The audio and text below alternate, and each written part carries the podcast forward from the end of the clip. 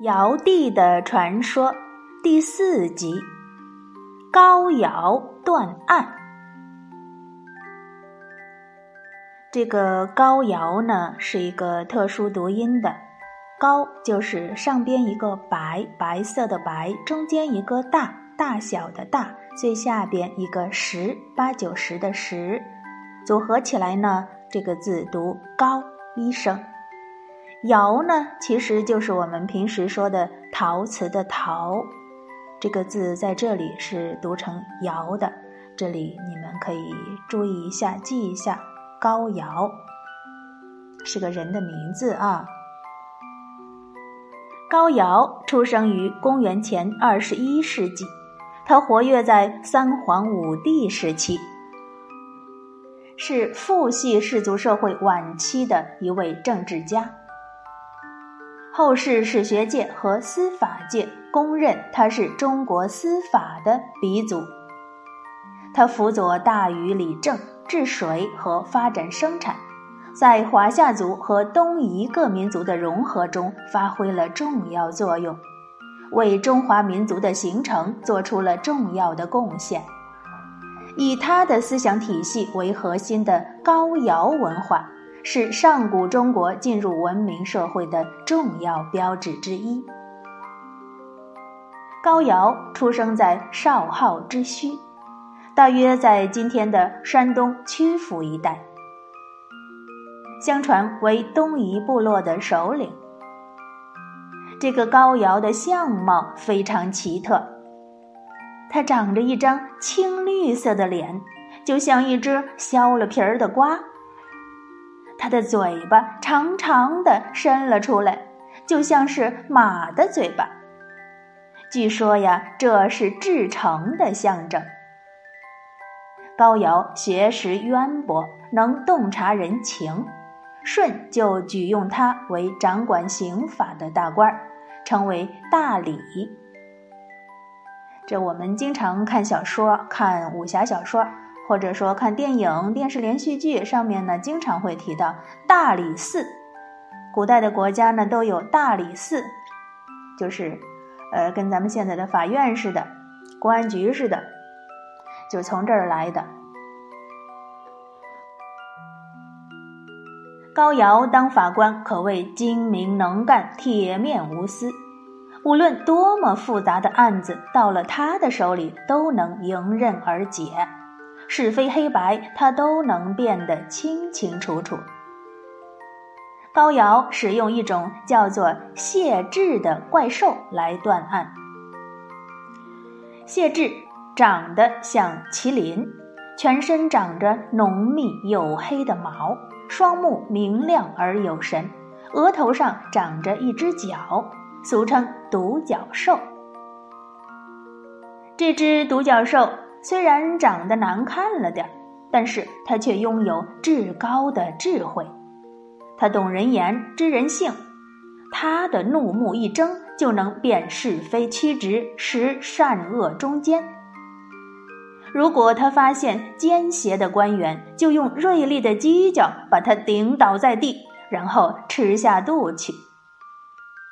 当人们发生冲突或者纠纷的时候，谢豸就用脚指向无理的一方，甚至会将罪该万死的人直接用他的脚抵死，令犯法者不寒而栗。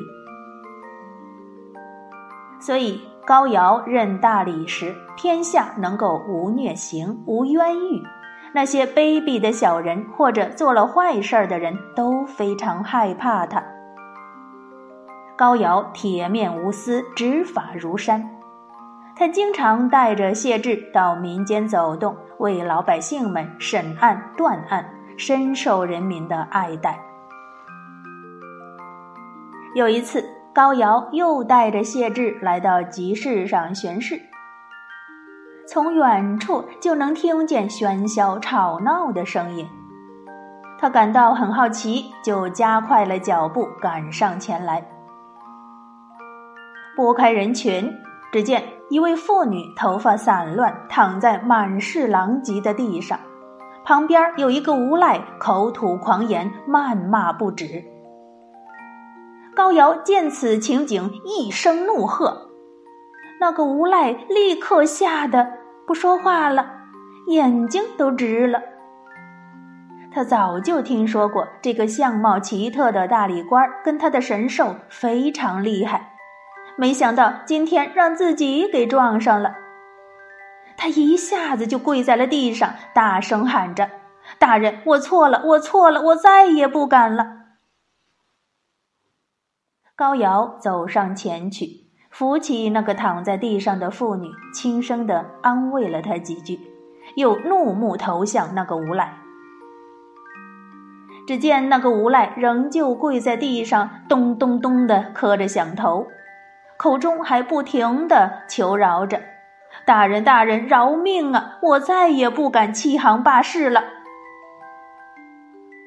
高瑶满脸威严，义正辞严地说：“你若保证以后再也不做恶事，不欺负老百姓，我便饶你这一次。”说着，拍了拍旁边同样怒目圆睁的谢志，说：“你看该如何惩罚他呢？”只见独角兽谢志用蹄子在地上画出了一个圆圈。高瑶朗声笑道：“说，好吧，你就在这个圆圈里跪上三天三夜，这就是你的监狱。”那个无赖只得照着高瑶说的做了，真的就在那个圈儿里跪了三天三夜。从那以后，这个坏蛋也洗心革面，重新做人了。他再也没有干过一件坏事儿，相反，还经常去帮助那些有困难的人。从此。高尧造狱，画地为牢，就成为了一段司法佳话，被流传了下来。而高尧呢，也被人们尊称为玉神。好了，今天的故事我们就讲到这里，下一集我们继续讲关于尧帝的传说。另外呢。高尧这两个字，还有独角兽谢志这两个字，都属于比较少见的，小朋友们肯定会觉得很陌生。稍后呢，我会在评论里面把这两个词把它打出来，方便你们认识和记住。好啦，今天我们就讲到这里，小朋友们乖乖睡觉吧，晚安。